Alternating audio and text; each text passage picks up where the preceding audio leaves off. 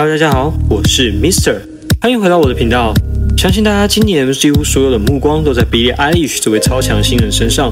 因着自己身旁很多不太喜欢现在西洋流行音乐的朋友，也为了 Billie 而开始重新聆听西洋音乐。但也有看到许多粉丝和朋友并不太喜欢他的音乐，觉得他的音乐太过于平淡或是没有亮点，唱歌咬字含卤蛋之类的。但 MISER 今天不会花太多时间来跟大家介绍 Billie Eilish，而是要大家来认识跟思考，为什么年仅十七岁的 Billie Eilish 可以在不出任何一张专辑的情况下就达到十亿次的串流量，在专辑发行后串流更是快速暴增到四十亿，短短几个月，北改在 Spotify 上也已经突破六亿点阅，Spotify 固定听众五千万，在全世界排名第七名。出生于二零零一年一间两房小房子中的 Billie Eilish，家中生活并不优渥。然而，因为父母亲的关系，从小和哥哥两人就在家中自学。爸爸是一名演员，妈妈则是一名音乐家。比利在开始做音乐之前，原本是希望成为一名芭蕾舞者，然而却在一次练习中受伤，因此放弃芭蕾舞的梦想。但也开启了他和正在玩乐团的哥哥菲尼克斯合作契机。比利常常和哥哥两人窝在房间里面一起写歌，一起创作。比利写词，Phineas 编曲。直到《Ocean Eye》这首歌原本是 Billy 寄给芭蕾舞老师，要编舞帮哥哥的乐团拍 MV，结果 demo 带却在 SoundCloud 上意外爆红，也让 Billy 的声音被全世界听到，更吸引到了隶属环球的子公司 Dark Room 和 Interscope Records 的注意，将他签了下来，并于2016年的11月正式发行 MV。Billy 在经纪公司的帮忙下，得到了大量的正面评价。音乐媒媒体 Stereo g u n 的 Chris Dafield 曾说，这首歌是完美单纯的 Pop 音乐。一首简单、渴望与前任和好、复合的歌曲，我完全可以想象这首歌会成为大热门。而确实，这首《Ocean Eyes》在 Spotify 已经获得了近两亿四千万的点击。比利·埃利许在二零一七年顺势推出自己的四首《Ocean Eyes Remix》作为自己的 EP，也收录在自己首张录音室 EP《Don't Smile at Me》之中。EP《Don't Smile at Me》中的《Belly X 是 Mr 第一次注意到 Billy，歌词写的超级诡异幽默，但音乐却有种清新的律动感。配上完全不知道在干嘛的 MV，巧妙的融合了各种冲突和矛盾，而这也是一直以来 Billy 想带给大家的。我只想做我自己想做的。到了二零一八年，Billy 和 Carly 一起合作《Lovely》，更是让许多不曾认识他的乐迷们注意到这位新人。Spotify 的总裁曾说，Billy Eilish 一开始的《Ocean Eyes》在川流上并没有明确的定位，还没接受，也没有像嘻哈音乐一样的火热。如果你们想 Post Malone 刚出道时核心的粉丝被列为摇滚乐，这样就可以理解。然而，当《Lovely》这首歌出现后，Billy 打下了自己的音乐市场。他所做的就是聚焦在自己的粉丝族群，并将其他的事情交给了自己的团队。这也是 Mister 在查资料中才发现的事情。Billie Eilish 之所以爆红，和自己的公司操作有很大的关系。在和环球签约之前，Billie Eilish 是签给 Playtoon。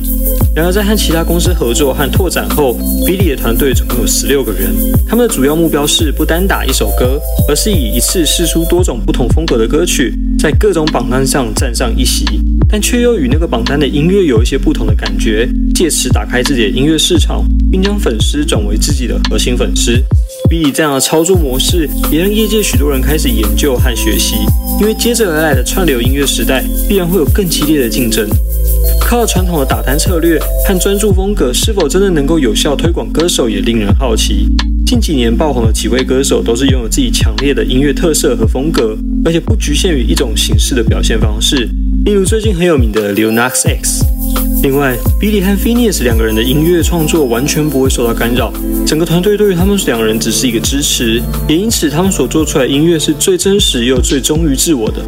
Billy 曾说他根本不在意名气，他认为人生中最重要的就是家人，而 Mr 认为这是第二个 Billy 爆红的原因——真实。有几个歌手愿意把自己的内心世界，特别是恐怖、黑暗、忧郁的一面公开给大家看。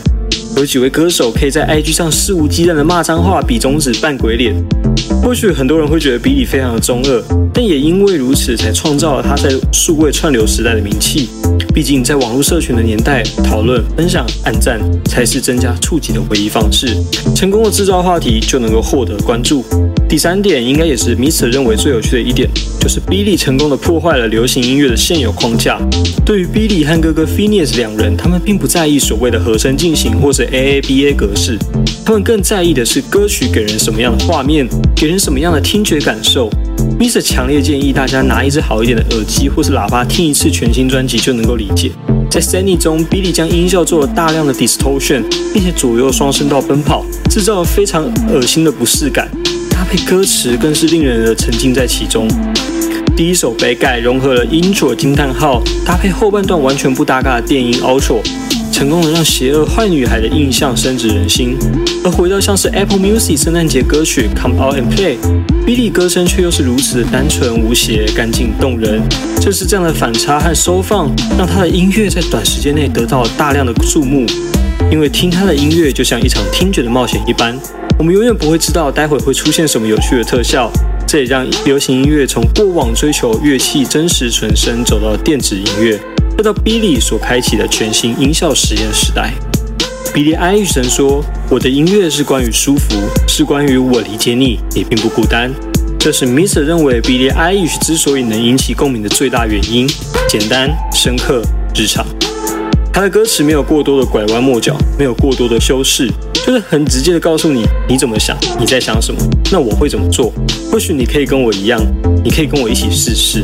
就算在《Wish You Were Gay》中，Billy 用了十二个数字来解释一个人爱上一个不爱你的人是如此的痛苦。